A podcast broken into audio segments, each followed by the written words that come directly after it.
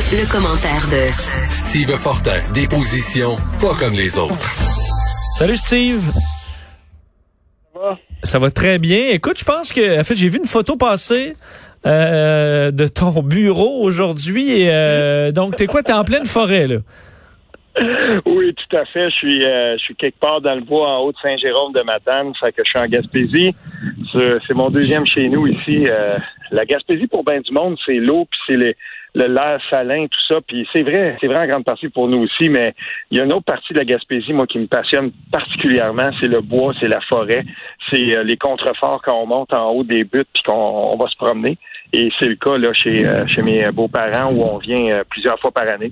Ah oui, Aujourd'hui, on va aller voir les caméras, les blocs de sel, on va aller voir ce qui se promène sur la terre parce que c'est toujours intéressant de voir euh, ce qu'on peut trouver sur les caméras qu'on installe dans le bois. Euh, pour voir un peu le chemin euh, qui est parcouru. Parce que je, je, me souviens, mes souvenirs de Matane, évidemment, Matane, c'est à cheval, Bas-Saint-Laurent, Gaspésie, mais il y a le fleuve, évidemment, qui est fabuleux, mais le parc, j'avais le parc national de Matane, où j'ai commencé, découvert les, les randonnées pédestres là-bas, qui pouvaient durer à l'infini, parce ah qu'on est sur le sentier national des Appalaches, où euh, je peux, on peut marcher presque sans mhm. fin. Euh, c'est vrai que la partie forestière de la Gaspésie, des montagnes, c'est un coin qui, qui est sous-estimé, qui est magnifique il faut il faut le visiter puis il faut prendre le temps d'arrêter. Bien sûr, on va aller sur le sur le bord de l'eau puis c'est absolument phénoménal. Mais je vous le dis, cette forêt-ci, elle a quelque chose de vraiment vraiment intéressant.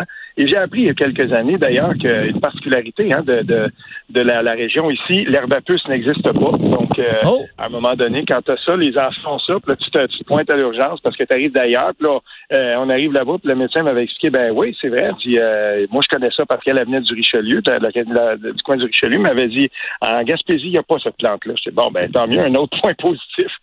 quoi qu'il y a quelques visiteurs de la Gaspésie là, qui font leurs besoins un peu partout, là, euh, qui j'aimerais bien qu'ils s'essuient avec une feuille d'herbe à, pou, là. Euh, je pense que ça leur ferait peut-être peut-être du bien. J'ai une tante à qui c'est arrivé, puis c'est c'est pas une belle expérience, parce que ça rappelle. Aïe, aïe. Hein, oui, c'est ça. Et euh, parlons de ce sondage léger, Steve, publié aujourd'hui, qui est qui est intéressant parce que répond à plusieurs enjeux sociaux d'actualité et entre autres euh, un retour sur euh, ben, les, les, les, la vague de dénonciation sur les réseaux sociaux et sur les artistes. Est-ce qu'on les élimine ou pas de la, de leur travail public? Ben écoute, c'est très intéressant ce sondage-là. Puis tout de suite d'entrée de jeu, comme je le fais pour chaque sondage, il faut faire attention quand on regarde les sous-ensembles, parce que euh, si on regarde, par exemple, là, euh, ce sondage-là de Léger, c'est environ 1500 répondants dans le Canada. Si on prend des, différentes régions, c'est des sous-ensembles qui tournent autour de 400-500 personnes, 300-400-500 personnes. Mais c'est quand même révélateur parce que ce qu'on voit, par exemple, dans ce sondage-là, c'est qu'on pose une question sur la culture du bannissement. Donc, on demande là carrément aux gens euh, dans le cas où quelqu'un euh, s'est fait prendre là, dans, cette vague euh, d'allégations de, le, travail des, personnalités publiques par rapport s'ils ont été visés par des, des allégations de, de, harcèlement sexuel et tout ça. Est-ce qu'on devrait bannir leur travail carrément? Est-ce qu'on devrait retirer leur travail des ondes? Ce que j'ai trouvé fascinant là-dedans, c'est que il n'y a pas de région dans le Canada où on dirait, par exemple, à plus de 50% oui, il faut le faire. C'est plutôt partagé. dans le cas du Québec, c'est euh, quand on regarde les résultats, c'est 50% des gens qui sont en désaccord avec l'affirmation. C'est-à-dire que c'est 50% des gens qui disent non, on ne devrait pas bannir le travail de ces gens-là. Et on est plutôt là à, 40% des, gens qui disent ben peut-être qu'on devrait y penser euh, parce que là c'est tout à fait d'accord ou plutôt euh, plutôt d'accord. Mais tu sais, quand je regarde ça, je me dis il y a quand même une coupure assez assez intéressante là-dedans. C'est loin d'être le cas qu'une majorité claire des gens appuient euh, la culture du bannissement. Et là, qu'on soit n'importe où au Canada, euh, on n'est pas à plus de 50% pour dire oui, on devrait retirer le travail des ondes de ceux qui, qui, ont été visés. Moi, ça me dit quelque chose aussi par rapport à, la présomption d'innocence, puis au fait que euh, j'imagine qu'il faudrait que, que, que dans cette vague-là, on porte une attention particulière au fait que les gens qui sont visés ont aussi le droit de se défendre. Puis euh, peut-être qu'on préfère euh, plutôt que ça se passe euh, par les, les, les, canaux, là, si on veut, là, les, les, les, plus normaux, en tout cas conventionnels, c'est par les tribunaux ou en tout cas par des voies de médiation, parce que manifestement, c'est pas il n'y a, pas une, majorité de gens qui appuient ce genre d'initiative-là sur les réseaux sociaux. Est-ce que quand même, Steve, on se rend compte là, avec beaucoup d'événements qui ont déchiré un peu la population, puis ça peut remonter à la, loi 21, que bon le dossier des mm-hmm. dénonciations, que euh, les, anti-masques, souvent on a un pouls sur les réseaux sociaux là, où on a l'impression que vraiment là, il y a une grande partie de la population qui pense une chose. Puis quand on regarde avec un sondage, puis les sondages c'est pas parfait, mais c'est plus euh, c'est pas mal plus équilibré que ce qu'on a sur une page euh, Facebook. Et là on se rend compte que la, la grande majorité des gens pensent que pensent totalement l'inverse dans bien des cas. ça montre mm-hmm. l'importance quand même d'avoir le pouls réel de la population et pas seulement ce qu'on retrouve sur les réseaux sociaux. Ben c'est important, c'est intéressant que tu dises la loi 21 puis la, laïcité en général parce que dans ce cas-là, euh, pour en avoir discuté avec euh, avec Christopher Skeet à l'époque, qui est le, qui est, euh, qui est le secrétaire au, gouvernement de la CAC pour la, population anglophone. Donc c'est lui qui représente un peu pour le gouvernement là, c'est lui qui s'occupe de, de, des relations avec la population d'expression anglophone au Québec.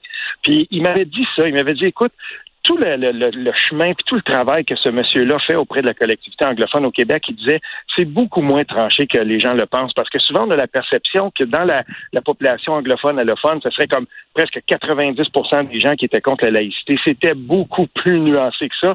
Et à un moment donné, il y avait eu un sondage qui avait été publié dans le, euh, dans le, réseau Global euh, Montréal, puis on, voyait effectivement que c'était plutôt de l'ordre d'à peu près 40-44% euh, pas tout à fait 50% des gens qui appuyaient la loi 21. Mais ça, c'était un sondage. Puis dans la population en général, quand on a sondé, on était toujours autour de 65% environ des gens qui appuyaient la loi 21 si on allait à Bouchard-Taylor, c'est-à-dire on enlevait la question des, enseignants, qu'on disait ben il faudrait quand même euh, interdire le port des signes religieux pour les, personnes en autorité, mais sans inclure les enseignants, ça grimpe à tout près de 80 Fait que tu sais, dans, ce cas-là, tu as raison de le souligner parce que les sondages nous ont montré sur une longue période de temps, et c'est là que c'est c'est intéressant parce que c'est pas juste un sondage, mais c'est une constante. La, majorité claire des Québécois, ils sont d'accord avec la laïcité et avec la loi 21.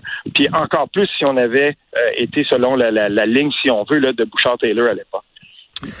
Parlons euh, de, des Québécois qui sont euh, bon, se promènent sur la route pendant les vacances. Puis moi, honnêtement, c'est ben, surtout quand je voyage en autobus. Moi, je, le fais quand même couramment, où je ben, je me branche des, des podcasts. Puis là, je les écoute en rafale.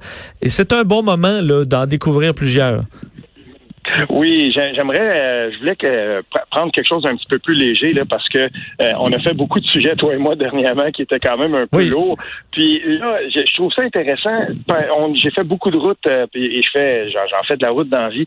Puis s'il y a quelque chose qui a changé le, le fait que quand je passe du, temps sur la route, par exemple, entre l'Outaouais et la Gaspésie, euh, ma femme et moi, ben OK, on va se trouver un podcast et tout ça, puis on en a découvert plusieurs, puis ça me tentait d'en faire découvrir aux gens euh, qui nous écoutent, et notamment ma découverte cette année. Vraiment, je dois le dire, ça c'est quelque chose que j'écoute même quand je suis en vélo.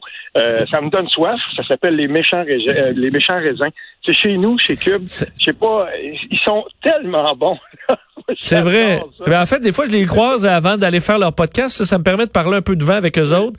Mais ils le font, euh, ils le font vraiment de façon accessible et sympathique. C'est ça qui est des fois rare dans le monde du vin.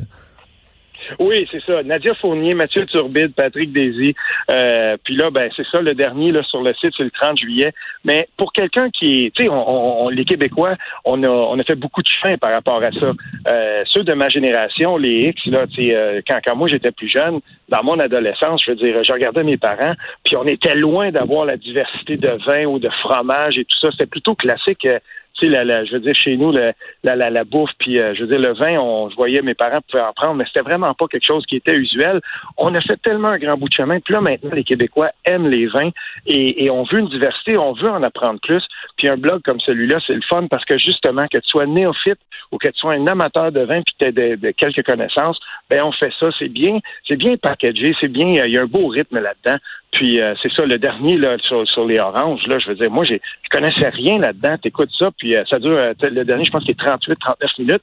Ça passe très vite. Hmm. Puis je, je le recommande aux gens. Ça s'appelle Les Méchants Raisins, puis c'est sur Cube Radio. Donc tu parles de vin orange, là, ça, ça va me prendre un bon podcast pour me convaincre de boire ça. Mais bon, ils sont bons. J'en ai bu un, moment, j'en ai bu un, un moment donné. C'était pas un vin orange, mais je savais même pas que ça existait j'étais en voyage chez un de mes amis qui, euh, qui, qui, est en Amérique du Sud, puis on était au, euh, au Pérou.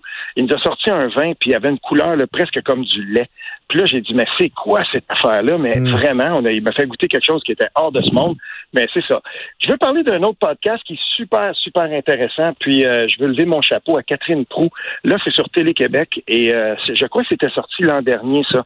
Mais le, papa en moi est, tombé sur le cul quand j'ai euh, quand j'ai écouté ça. Ça s'appelle Trafic et c'est un podcast qui a été fait euh, sur l'exploitation des euh, l'exploitation sexuelle des jeunes filles mineures le coin de Montréal.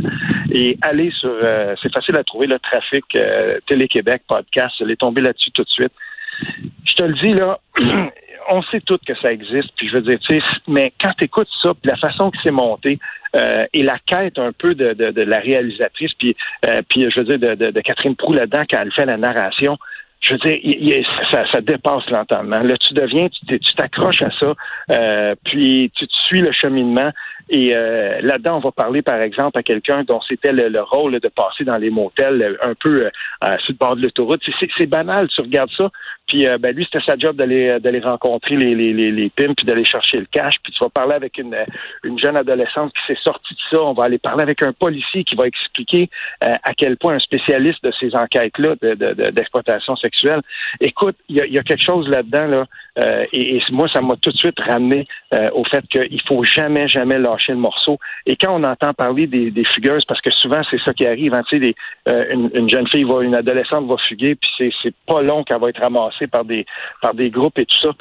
Il faut euh, il faut écouter ça. C'est moi ça m'a jeté par terre. Puis ma troisième suggestion, Vincent, quelque chose qui, euh, qui est absolument aussi, moi j'ai trouvé ça passionnant. Et là, on est dans, dans le monde des, des répartiteurs du 911. Ah oui, écoute ça, tu tombes dans ma talle. OK. Et là, et là c'est, ça se passe.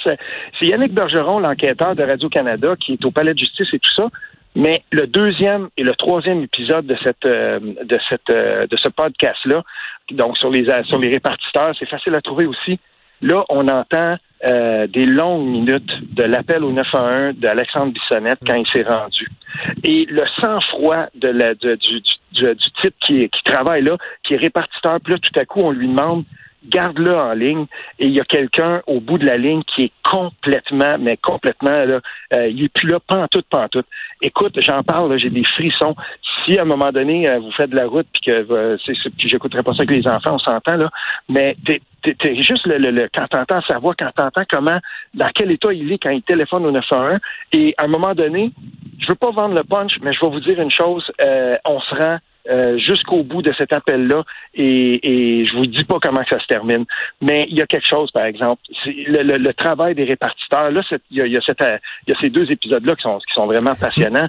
Mais c'est la même chose quand c'est pour un feu, par exemple, une personne qui est sur un balcon puis qui attend les, les, les pompiers. Euh, tu as un groupe de jeunes qui sont là puis que l'appartement est en feu. Je veux dire, le travail du répartiteur, c'est hallucinant. Donc, je vous, je vous conseille ça vraiment fortement. Et Steve, il y, a une émission de télé euh, qui, qui, bon, qui, qui fait euh, bon, le, le, le, le même principe et que j'adore, mais en plus en podcast, c'est que euh, le, répartiteur, lui, c'est ça son univers, c'est uniquement l'audio où tu dois euh, vivre, comprendre, départager euh, ce qui se passe, essayer de te, te, visualiser la scène seulement comment la personne te le décrit. Puis je suppose qu'en podcast, il y a rien de mieux pour justement avoir cette expérience-là de devoir se visualiser une scène dramatique, stressante, extrême, mais avec la voix seulement de la personne qui te le décrit au téléphone, ça doit être très puissant comme podcast. Solé et, euh, et, chapeau à Yannick Bergeron. Ça s'appelle, j'ai de le retrouver, là, Urgence sur la ligne. Et puis, chapeau à Yannick Bergeron et à son équipe quand ils ont monté ça parce que c'est tellement bien fait. Peu importe les situations euh, dans, lesquelles, dans, lesquelles on est plongé par ces appels-là, euh, je veux dire, c'est bien fait. Et il y a toujours une contextualisation et on a choisi des appels de répartiteurs euh, il a fallu qu'on aille voir, par exemple, le répartiteur pour qu'il dise, ben moi j'accepte. Dans ce cas-là, c'est le celui qui avait pris l'appel, son nom c'est Simon Labrec. C'est ça, c'est le, le nom du, du répartiteur qui avait pris l'appel de Bissonnette. Puis il a accepté lui de dire, ben on va le réécouter. Mais là, on a aussi ses impressions à lui. Voici comment que ça se passait. À ce moment-là, lui, il dit, ben oui, c'est vrai, moi, dans mes écouteurs, puis on entend, il tape au, il tape au clavier les informations qu'il faut qu'il rentre pour la, pour que, je veux dire, on puisse intervenir et tout ça. Fait qu'il donne aussi un peu le, le, un insight sur comment que ça se passe dans la centrale. Parce que là, tu peux t'imaginer qu'il y avait du monde autour de lui puis qu'on voulait savoir le plus possible. Il est-tu armé?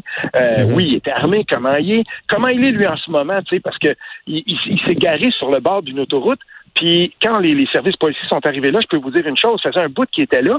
Fait qu'on peut s'imaginer qu'on est en plein mois de là, c'est l'hiver, là, et, euh, il y a de la buée, tu vois pas en dedans mais il faut quand même que le GTI, le groupe tactique d'intervention, euh, intervienne, mais on ne sait pas ce qui se passe dans le véhicule. Mais lui, il est toujours en ligne avec la répartition, avec le, répartiteur. Fait que lui, c'est les oreilles du GTI de tous ceux qui sont là. C'est hallucinant, c'est vraiment passionnant. Je vous, je vous, le conseille vraiment beaucoup. Très bonne euh, suggestion, euh, Steve. Donc, dans nos longs transports pour aller cochonner la Gaspésie, on pourra écouter tout ça. merci, Steve. On se reparle demain. Salut. Salut Steve euh, Fortin.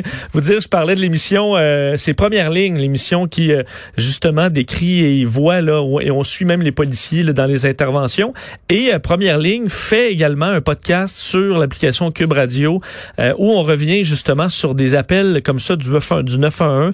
On a entre autres l'équipe du 911 de Laval qui se remémore des, une, une, une, fusillade entre autres sur l'autoroute. Donc une, certains, certaines histoires assez particulières que vous allez retrouver euh, décrite comme jamais euh, sur l'application Cube Radio, le, le podcast Première Ligne. Alors, je vous le suggère fortement. On vient.